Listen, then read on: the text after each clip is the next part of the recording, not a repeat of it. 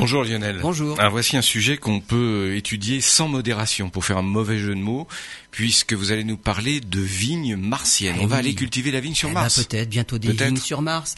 En fait, tout part de Géorgie avec la découverte de la plus vieille jarre à vin. Elle date du néolithique, soit 6000 ans avant notre ère. La Géorgie serait le premier producteur de vin de l'histoire.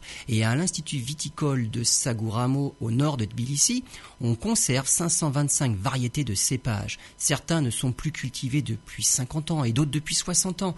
Mais dans ce pays, coincé entre la mer Noire et la mer Caspienne, travailler dans le vin est redevenu à la mode parmi les jeunes.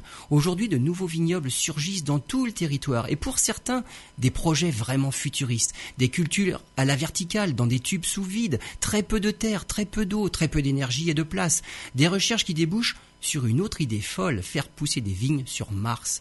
Parmi les variétés les plus résistantes aux radiations se trouve un raisin blanc, le Rcatcitelli. Il se protège contre bien des virus et résiste même aux environnements peu accueillants. Si les résultats sont prometteurs, ils envisagent de contacter SpaceX pour des essais directement sur Mars. Mais à plus court terme, ils voient surtout des pistes pour s'adapter au réchauffement climatique et à l'appauvrissement des sols.